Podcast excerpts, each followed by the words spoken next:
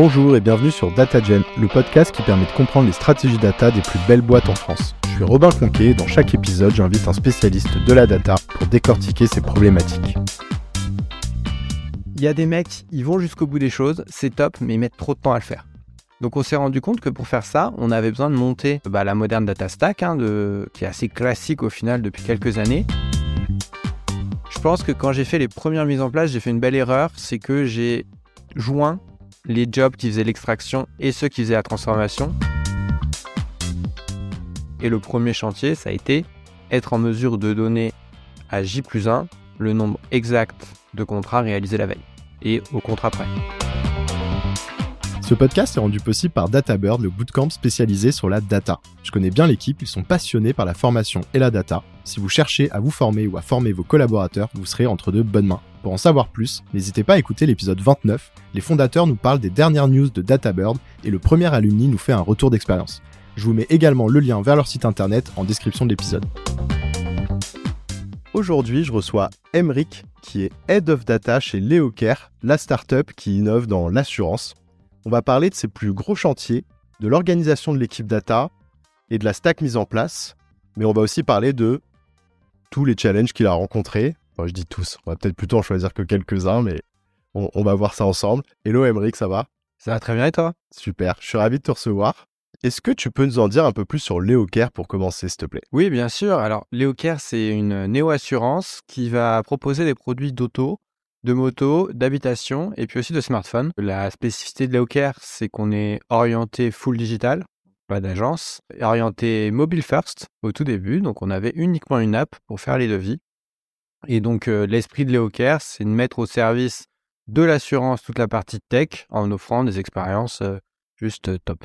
Il y a quelques chiffres peut-être que tu peux partager sur un angle un peu business, que ce soit je sais pas, nombre de clients, une, croissance, euh, peut-être ou même ne serait-ce que le nombre de collaborateurs, je sais pas. En termes de, clients, on a fait x2 depuis euh, que je suis arrivé. Donc euh, c'est plutôt, plutôt sympa. en termes d'effectifs, on a fait x2 depuis que je suis arrivé. Donc ça veut dire que tout va bien. En fait, pour être exact, on a quand tu as tes premiers clients en assurance, eh bien ton, on va dire ton besoin en ressources, il croit pas tout de suite parce que bah, gérer des sinistres d'assurance, en général, tes clients n'ont pas un sinistre au moment où ils souscrivent. Donc en fait, on a un petit décalage entre le business et les ressources, ce qui est tout à fait normal. Et là, bah, plus on a de clients, plus on a de personnes pour gérer nos sinistres. Ok. Et en termes de nombre de collaborateurs, pour avoir une idée, vous êtes combien à peu près? Euh, J'ai pas les chiffres, les derniers chiffres en tête. Euh, c'était 120 il y a 2-3 mois. Ok, ok. Et toi, t'es arrivé? Je suis arrivé en janvier de l'année dernière, 2022. Ah oui, d'accord. Donc en à peine un an, vous avez quand même fait x2. C'est significatif. Comment tu t'es retrouvé Head of Data euh, chez Leocare, toi? Bah, J'ai pas fait exprès. J'ai été embauché chez Leocare pour faire actuaire à la base. Donc l'actuaire, c'est l'ingénieur en assurance. Et puis, bah, en arrivant chez Leocare, on s'est rendu compte qu'avant de faire de l'actuariat au sens vraiment technique du terme, il y avait tout un besoin d'urbaniser le système de data pour pouvoir arriver sur la partie actuariat. Donc en fait, mon poste a légèrement switché au moment où on a fait ce constat pour euh, du coup devenir Head of Data et au tout début, j'étais Head of Data and Actuarial pour la partie actuariale, justement. Et sinon, en termes de background, avant de te retrouver là, tu faisais quoi? Avant de me retrouver là, je bossais chez un autre assureur, chez CSI, alors qui s'appelle plus comme ça maintenant. Et j'étais responsable du lab digital. Euh, donc j'avais la partie à la fois data et digital euh, dans cette entreprise. Et là, pareil, j'avais euh, quelques travaux d'actuariat, mais beaucoup centrés sur la data, notamment comprendre les clients, comprendre ce qu'on peut vendre à nos clients, ce qui les fait partir, etc. Donc au final, des thématiques assez communes au monde de la data aujourd'hui. Alright, donc on va rentrer euh, directement dans le vif du sujet. Donc tu te retrouves euh, finalement Head of Data et non euh, actuaire comme tu pensais l'être. Quels ont été tes plus gros chantiers? Est-ce que tu peux nous expliquer un peu comment ça s'est passé? Bah En fait, j'ai eu une super chance, c'est qu'en arrivant, j'ai regardé un peu qui faisait quoi dans la boîte et je me suis rendu compte qu'on faisait déjà de la data, qu'on avait deux personnes qui étaient vraiment bons en fait, on avait des, jambons, mais on n'avait ni le fromage, ni le beurre qui vont bien. Donc, euh, le travail, c'était vraiment ça. C'était comment est-ce que j'exploite ce jambon. Euh, je t'avais prévenu. tu m'avais dit qu'il y aurait une blague. Je ne m'attendais pas. Elle est vraiment pas mal. Euh, donc, voilà, c'était vraiment. Il y a des mecs, ils vont jusqu'au bout des choses. C'est top, mais ils mettent trop de temps à le faire. Donc, on s'est rendu compte que pour faire ça, on avait besoin de monter bah, la moderne data stack, hein, qui est assez classique au final depuis quelques années. Et donc, ça a été mon premier chantier. quelle presta est-ce qu'on choisit, euh, sur quel techno on va, qu'est-ce qu'on maîtrise et surtout qu'est-ce qui est actuellement pertinent sur le marché pour que le recrutement soit plus simple. Déjà à Paris, ça peut être compliqué de retrouver des profils data. À Rennes, c'est encore plus compliqué. Euh, donc il y avait vraiment cet enjeu de comment est-ce que j'oriente ma stack de telle sorte à ce que je puisse à la fois recruter et capitaliser sur les profils existants. Là-dessus, ça a été au final assez vite. Tableau, j'avais l'expérience de Tableau. Euh, mon CFO avait l'expérience de Tableau. Je sais que les profils Tableau, de toute façon, c'est les plus communs sur le marché. Donc sur la data vise, on allait très vite sur Tableau. C'était vraiment au tout début, hein, quelques semaines après que je sois arrivé. On est parti sur du full online pour une raison simple. Pas de serveur à gérer, juste la sécurité. Et du coup, ça m'a permis de limiter ma charge de mon côté. Quand tu dis online, ah oui, c'est au, sein de Tableau. Ouais, Tableau qui est hosté directement, exactement. Sur ma boîte d'avant, on était sur du on-premise, mais du coup, il te fallait des ressources pour gérer les serveurs, etc. C'est pas l'esprit startup et surtout, bah, ça te ralentit un petit peu dans la mise en œuvre. Après, on s'est dit, bon, bah, maintenant qu'on a Tableau, on peut faire des jolis tableaux, c'est bien. Euh, passons à l'étape industrielle. Donc, on s'est dit, bah, on part sur quel euh, data warehouse? Pareil, la question s'est pas posée très longtemps. Je voulais quelque chose qui était suffisamment euh, performant pour aller livrer des tableaux, mais surtout qui pouvait m'offrir une gamme de produits connexes pour limiter le nombre de produits que j'utilise. Donc par exemple, euh, ce qui m'a vraiment plu, c'est le fait que j'avais le data sharing. Donc avec deux trois partenaires, bah, les échanges de données, c'était du data sharing et j'avais quasi rien à me soucier. Le data sharing, c'est tout simplement ton partenaire qui a aussi Snowflake qui te dit bah voilà, cette base de données, je te la mets en lecture et on n'en parle plus. Et du coup, tu lis chez ton fournisseur alors avec les accès qui vont bien, hein, euh, et tu n'as plus de soucis sur euh, où sont mes données. Ça, c'était voilà, très très vite là-dessus. Et c'est quelque chose qu'on ne retrouve pas forcément chez les autres euh, providers de cloud? Il y a des features qui existent, mais en fait, tu te dis, c'est la, la, enfin, c'est la killing feature de Snowflake. Ils ont développé beaucoup dessus, et donc pour moi, il n'y a pas vraiment de sujet. Et l'autre intérêt, c'est que Snowflake, le jour où ils sont plus sur le marché, enfin, ils sont plus performants, bah en fait, ils, ils meurent tout simplement parce qu'ils vendent que de la base de données. Donc tu te dis, bah, les mecs sont obligés d'aller de plus en plus loin. Et donc j'ai un produit qui va évoluer au sens vraiment product et me permettre de faire évoluer ma, vision de la data. Ouais, c'est vrai comme ils font finalement qu'un warehouse, euh, en termes de dynamisme de la feuille de route, ils doivent être au taquet, contrairement à un, Google qui finalement, euh, bon bien sûr ils ont mis le paquet sur euh, Google Cloud Platform, mais BigQuery est un peu une une petite partie de tout ce produit et puis Google Cloud Platform est juste une partie de l'intégralité de Google, donc il y a peut-être moins de d'efforts et puis on pourrait dire la même chose sur Amazon, sur Azure de Microsoft. C'est ça, mais si tu le prends dans l'autre sens, tu dis bah en fait le fait que BigQuery soit dans l'environnement Google, ça me facilite mes interfaces avec les autres services Google. Donc il y il y, avait un choix. Moi, ce qui était important, c'est que je savais que l'environnement Leocare en termes de cloud était, euh, on va dire, en train de s'affiner. Donc j'avais pas de preferred provider sur le cloud. Et donc, mon enjeu, c'était bah, faire en sorte que je sois le plus efficace sur la partie data. C'est vrai que c'est intéressant ce que tu dis, parce que pendant longtemps, d'ailleurs, c'était un énorme avantage compétitif qu'avait Google. moi, quand j'étais chez Artefact et que, au début, en tout cas, Artefact, qui était le cabinet de conseil dans lequel j'étais euh, spécialisé en data, avait une grosse empreinte quand même data marketing. Souvent, les cas d'usage sur lesquels on était amené à travailler chez les clients étaient data marketing, donc souvent autour de la stack de Google. Et donc, quand on poussait un provider, euh, on allait souvent vers BigQuery pour les facilités d'intégration, le fait que tu récupères les données de Google Analytics en deux secondes, le fait que tu récupères les données de machin en deux secondes, etc. Enfin, c'est intéressant que tu dises que voilà, malgré cet élément que tu avais bien en tête, et eh ben Snowflake maintenant a réussi à se faire vraiment une place. Et je le vois, hein, genre les uns les uns après les autres, il y en a quand même beaucoup euh, qui partent chez Snowflake et c'est impressionnant ce qu'ils ont fait. Et là-dessus, en fait, tu, te rends compte que, avec le fait que GA, ça devient pas illégal, mais un peu tendancieux. Il y a de plus en plus d'outils de suivi de bah, marketing. Typiquement, nous, on utilise euh, AT Internet, qui a euh, le snow sharing. J'ai plus cette contrainte Google Analytics et je peux avoir mes données ailleurs. Et du coup, en fait, effectivement, ça, ça, a un, peu un petit peu euh, la valeur ajoutée de, de BigQuery, même si, bon, ils sont... Ah oui, il n'y a pas de sujet là-dessus. Hein. C'est quand même un bel outil. Vas-y, du coup, je t'avais un petit peu coupé. La dernière brique, c'était l'ETL comment est-ce que je charge les données dans, la plateforme. Alors là-dessus, j'ai fait un choix euh, à l'encontre, entre guillemets, du euh, ce que je te disais, plus de profils disponibles, etc. J'ai fait un choix un petit peu de, simplicité J'avais très peu de ressources quand j'ai mis la, stack en place, donc j'ai cherché l'ETL qui me proposait le plus de connecteurs et le plus de transformations en même temps. Avec l'équipe avec qui on bossait, on s'est arrêté sur une techno qui s'appelle Matillion, qui me permet de faire l'extraction des données et la transformation.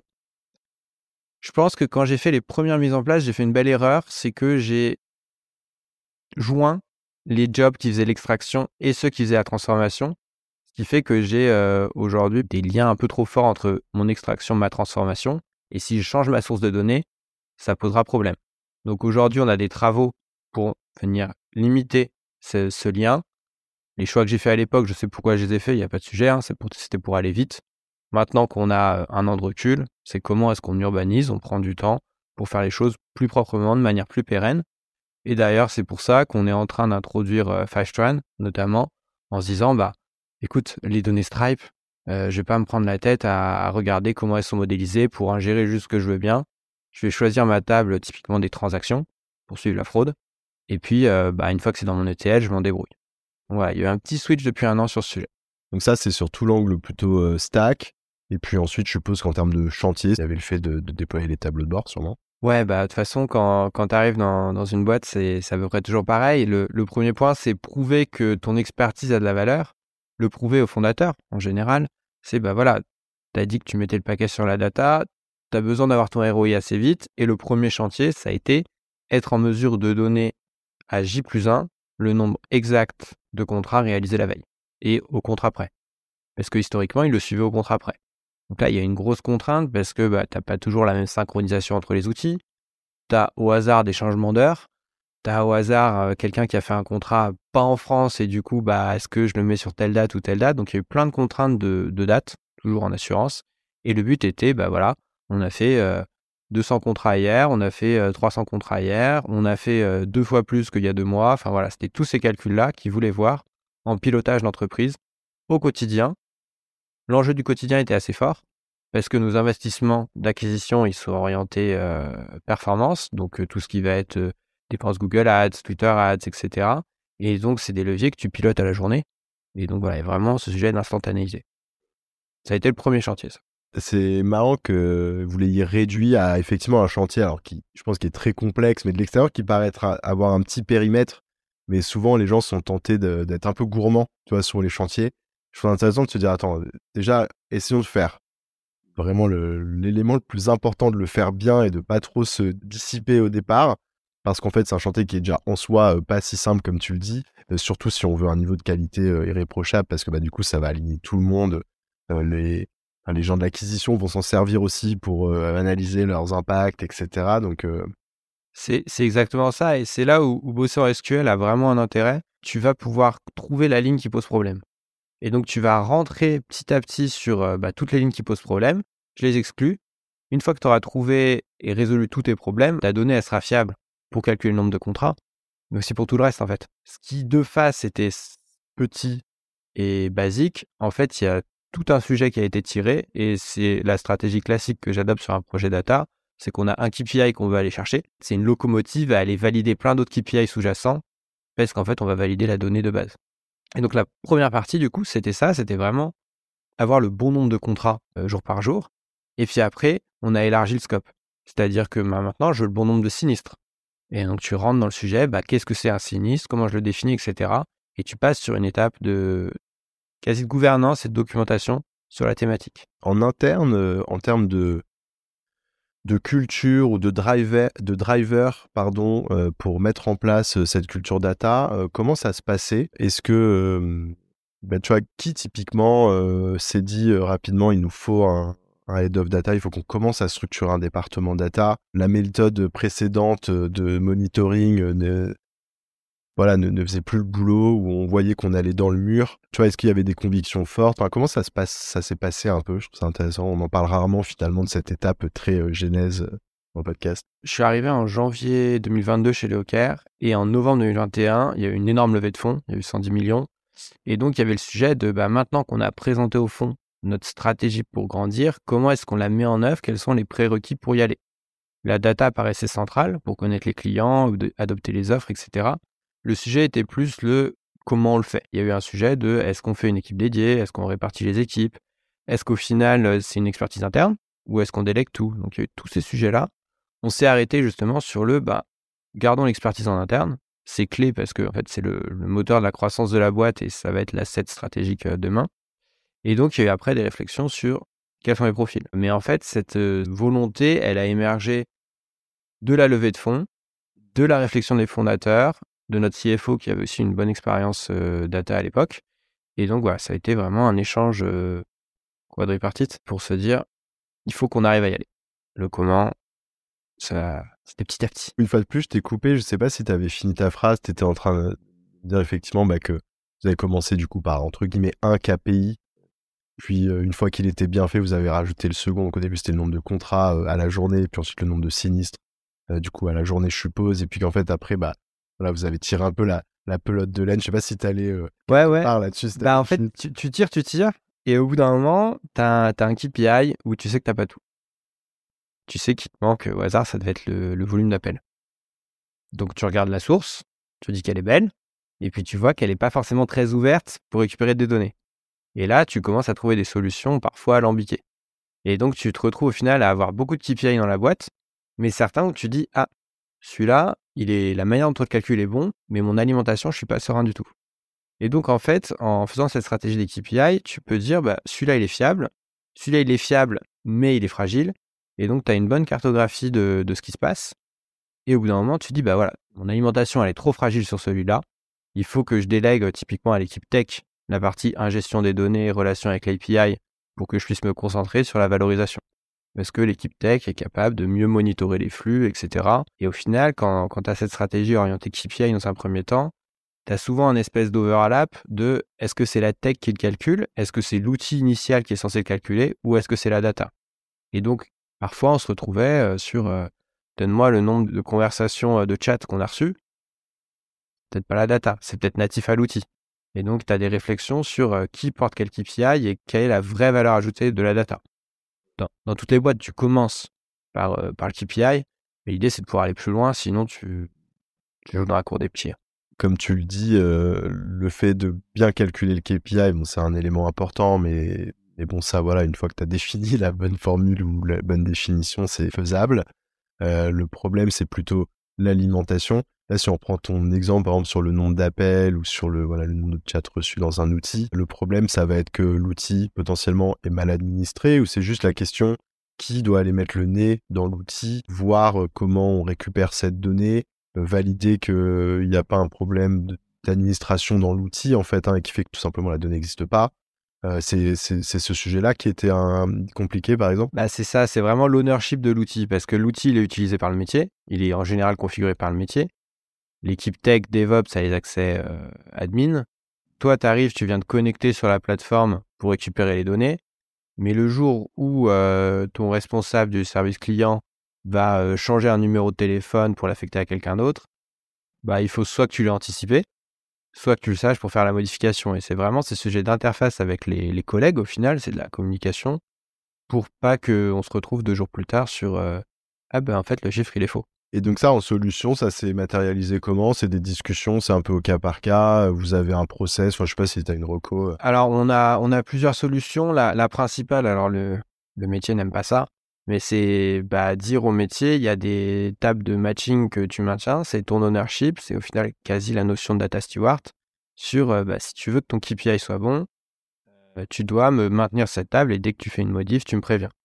Alors dans certains cas, l'exemple des chats, euh, j'ai une API qui me permet de savoir à quel agent est affecté tel bot et du coup je peux faire les matchings. Mais j'ai d'autres plateformes où j'ai pas du tout l'info. Et donc voilà, on responsabilise le métier avec de la table de matching. Il n'y a pas le choix parfois. Et sur les échanges avec la tech, le sujet c'est bah voilà, aujourd'hui j'utilise cette API, je la monitore pas ou elle tourne pas très bien ou, ma stack n'est pas fait pour l'exploiter. Comment est-ce qu'on peut faire en sorte que ça soit vous la tech qui l'exploitiez? Et là, on a des discussions assez intéressantes en ce moment sur euh, bah, notre euh, notre produit, donc notre euh, outil qui fait l'espace client, l'application et le l'outil interne de, de suivi des sinistres il fait des actions. Parfois, on se dit, bah, je remonte pas la golden source, tant pis. Et c'est cette plateforme qui va me donner les informations. Quel est le plus gros challenge que tu as rencontré, tu dirais, dans, cette, euh, ce, ou ces différents chantiers qu'on vient d'évoquer? Je pense que Le plus difficile, c'est de faire en sorte que tout le monde parle la même langue. Le plus dur en assurance, c'est quand on te parle de un contrat. Est-ce que on a un contrat en cours? Tu as plein de façons de définir un contrat. Tu peux avoir un contrat qui a été souscrit, qui commence que dans deux mois. Tu un contrat que tu as résilié, mais il finit que dans deux mois. Donc tu plein plein de contraintes et c'est vraiment aligner le langage pour qu'on parle la même chose et que quand je te dis j'ai 200 000 contrats, euh, tu me crois et que tu saches de quoi je parle et que quand on te sort un chiffre ailleurs de 160 000 contrats, bah tu sais que c'est pas le même montant. Et du coup, ça, tu t'y es pris comment euh, Ça s'est matérialisé, je suppose, comme tu le dis, par des moments où bah, vous parliez pas la même langue et vous avez mené des actions pour. Euh, ah, ça s'est traduit par des, par des moments dingues. on dit le chiffre il est pas bon, toi tu dis si, c'est ça, c'est bon. T'as un collègue qui dit non, c'est pas bon, et discours de sourd. Et ça a fini d'une façon assez. Euh, un peu euh, sécurité routière, tu vois. Il y a un gros panneau sur tous les dashboards qui dit pour rappel, ce KPI est calculé comme ça. Et au moins, on est sûr. Et j'ai deux KPI, enfin, j'ai deux tableaux de bord sur la conformité, avec deux visions différentes. La conformité au sens assureur et la conformité au sens finance. Pas les mêmes euh, données nécessaires. Et donc, dans chaque tableau de bord, j'ai un gros panneau qui rappelle euh, comment est-ce qu'on comment est-ce qu'on définit ce KPI. Moi, là, je suis sûr que tout le monde est d'accord. Et encore, il y, a des, il y a des bouts qui sautent. Et après, c'est surtout au niveau des data analystes. À chaque fois qu'on fait une présentation, tu as le lexique avec à quoi correspond le KPI. Quand on s'était appelé, on avait parlé d'un autre challenge également que tu avais évoqué, qui était plutôt euh, lié à la problématique de bien définir sa stack. Je sais pas si tu veux nous en dire un peu plus. La stack, euh, tu sais que il faut faire les bons choix et que si tu les fais mal, tu vas te, te planter et que tu vas en payer les conséquences. Euh, moi, avant d'être chez Leoker, j'étais sur une entreprise qui était beaucoup on-premise. J'avais adoré suivre des outils pendant 4, 5, 6 ans de full cloud en me disant bah, un jour je les mettrai en place. Et donc ça a vraiment été euh, cet enjeu-là. C'était euh, comment est-ce que je choisis mes briques? Et du coup, tu commences forcément par une partie où tu regardes toutes les technos. Et donc j'ai passé pas mal de temps à regarder les technos en se disant bah, ce qu'on disait un peu au début, la data vis, j'en suis sûr, j'y vais. Le data warehouse, j'en suis sûr, j'y vais. Après, le TL, là, je sais pas, est-ce que j'y vais, est-ce que j'y vais pas? Donc ça, c'est vraiment, c'est vraiment important. Et tu vois, je me dis que si on était parti sur, au hasard, du PostgreSQL pour le data warehouse, ça aurait pas été très malin. Mais du coup, il y aurait plein de features où j'aurais été plus lent pour y aller. J'aurais réussi. Et, euh, je doute pas que l'équipe aurait trouvé des workarounds. Mais il faut réussir à trouver la, la plateforme qui te permet d'aller chercher tes cas d'usage le plus efficacement possible mes founders m'avaient mis un enjeu sur le temps réel. Bah, le temps réel, Snowflake, tu fais le Snowpipe et tu as tes données qui remontent quasi directement. Donc voilà, c'est réussir à identifier tes cas d'usage aujourd'hui, voir si ta techno elle anticiper, alors jamais euh, être parfait, mais anticiper quels seront les grands enjeux de demain et voir si ta techno elle. Si tu as ces deux éléments-là, normalement tu prends pas trop de risques. Puis au pire, tu fais une migration, ça coûte cher, c'est pénible, mais parfois c'est nécessaire. Et pareil, un autre sujet, euh, je me souviens que tu avais évoqué, euh, que j'avais trouvé intéressant, c'est tu avais dit souvent, ou en tout cas dans votre contexte, les premiers dashboards, c'est un peu ceux qui partent aux investisseurs. Tu m'avais dit cette phrase et, j'avais trouvé ça intéressant. tu peux nous en dire un peu plus déjà bah, sur ce contexte-là, et puis aussi peut-être sur les KPI dont on parle. Grosso modo, les investisseurs, au moment où ils ont investi dans une scale-up qui, qui vient de lever, ils vont vouloir recevoir des KPI régulièrement, ou en tout cas y avoir accès, ou c'est les founders qui leur font une présentation des dashboards, ou même toi en tant que head of data, euh, voilà, comment ça se passe? Quels sont les KPI euh? Toute la, levée de fonds s'est faite sur euh, un ensemble de, Google Sheets où il y avait tous les chiffres comme, toutes les startups au final. Bah, une fois que je suis arrivé, j'ai eu pas mal d'échanges avec le, le, CFO qui avait l'habitude dans ses expériences précédentes d'avoir un certain nombre de KPI automatisés qui remontaient à destination de ses investisseurs. Nous, on a un board trimestriel et on envoie des chiffres de manière mensuelle. L'enjeu était qu'on puisse envoyer ces chiffres avant la fin du mois suivant. Il fallait avoir un time to data optimal. Donc pour faire ça, on s'est posé déjà sur les KPI. Donc je t'avoue que les KPI, c'est pas moi qui les ai inventés, hein. c'est mon CFO, il savait très bien ce qu'il voulait, les fonds savaient très bien ce qu'ils voulaient. Donc on est allé évoquer des thématiques classiques. Hein. Euh, combien de business j'ai fait, combien de clients j'ai, combien de clients sont partis, combien de clients ont fait de l'upsell, du cross-sell, qu'est-ce qu'il y a encore la, LTV sur CAC, qui est euh, combien de temps est-ce qu'un client reste divisé par le coût qui m'a coûté pour acquérir, ce qui te permet de savoir si l'entreprise est saine ou pas. Tout ça c'est les métriques qu'on a dû sortir. Et pour les sortir, on avait une belle complexité, c'est que mon CFO a de l'expertise sur ses KPI, doit la valoriser et doit commenter ses KPI. Donc soit je lui sortais un tableau tout beau et il faisait un copier-coller sur chaque euh, graphe pour les remettre dans un Google Slide et faire son commentaire, soit on trouvait une manière un peu plus maligne euh, de travailler. Pour l'instant, je suis pas encore euh, hyper satisfait de la manière dont ça passe, mais ça passe. On fait toutes nos agrégations dans Snowflake. Et on a mis un petit connecteur qui envoie les données de Snowflake du mois vers Google Sheets dans une belle feuille qui ressemble bien à une base de données. Et après, avec un ensemble de, grosso modo, de recherche V, construit le tableau qui va bien pour que Google Slides se synchronise avec. C'était une grosse tuyauterie pas très, pas très propre, mais j'avais pas trouvé une meilleure solution et je me suis dit, écoute, ça fait le taf. On verra ce qu'on fera dans un an. Au moins là, on répond aux besoins et mon CFO, il peut commenter tous les refs. Comment vous êtes organisé euh, chez les euh, côté data? Euh, bon, D'une manière assez classique, on avait commencé avec une squad décentralisée où il y avait une personne de chaque côté. Bon, ça n'a pas marché bien longtemps. Donc on a refait une équipe plutôt centralisée où je vais avoir aujourd'hui un data engineer plus moi en support pour tout ce qui est acquisition des données, ingestion au sens large. Il s'occupe aussi des transformations, donc parfois il va jusqu'au data mart. De l'autre côté, j'ai une équipe plutôt data analyst qui est capable de redescendre à la source principale. Donc j'ai un léger overlap entre les data analysts et les data engineers, ce qui permet en fait de, se passer le bâton, pas forcément au même endroit, sur chaque projet, mais de se le passer quoi qu'il en soit. Donc c'est les, deux blocs que j'ai actuellement. Il y avait un enjeu, est-ce qu'on va sur la data science ou pas?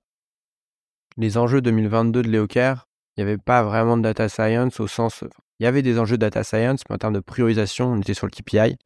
Euh, et donc, je me suis dit que la data science, on ira la chercher en externe si on a besoin, parce que mon data engineer est très bon et aura des données nickel chrome, et donc on pourra y aller. Quelles sont les prochaines étapes pour l'équipe data euh, de Leocare bah écoute, il y a, plusieurs enjeux. Euh, le premier, je te l'évoquais, c'était réussir à urbaniser, monitorer pour être de plus en plus serein sur nos flux. Le deuxième, c'est pouvoir délivrer plus de valeur au métier. on a parlé beaucoup de KPI. L'idée, c'est de pouvoir monter sur tout ce qui est modèle, recommandation euh, etc. déjà de la recommandation, mais euh, c'est pas le cœur business. Donc pour ça, on recrute euh, un data analyst en plus. on recrute aussi un deuxième data engineer pour pouvoir faire grossir le, volume d'acquisition de données. Et là, l'enjeu bah, du trimestre qui va arriver, c'est justement s'orienter analyse pour aider le business à mieux comprendre comment il fait son business, quels sont les leviers de croissance. Et plutôt sur Q3, Q4, on va avoir les sujets de bah, comment est-ce que je, recommande le produit idéal euh, à ma population et comment je crée un produit optimal pour un ensemble de population. Écoute, Emmerich, on arrive sur les dernières questions. Est-ce que tu as une recommandation de contenu à partager à nos auditeurs? Sur le contenu, moi en ce moment, je lis pas mal tout ce qui est le blog d'Intercom sur le product management parce que la philosophie, elle est pas mal et je trouve qu'elle doit s'adapter à la manière dont on avance sur la partie data pour construire des produits plutôt que des projets. Ça, c'est ma recommandation euh, numéro un. Et sur le numéro 2, c'est euh, pas regarder ce qu'on fait en data ou contente, entre guillemets, de ce que disent les copains. Euh, c'est plus regarder ce qui se fait ailleurs et qu'on pourrait utiliser en data pour aller plus loin. Donc, par exemple, moi, je regarde tout ce que fait la tech sur la partie CI/CD pour voir comment est-ce que je l'adapte. je sors un peu de mon scope data en me disant, bah, je peux peut-être l'intégrer sur mon scope. Qu'est-ce que tu aimes dans la data? Dans la data, ce qui me plaît bien, c'est que je vais pouvoir prouver à quelqu'un qu'il a tort.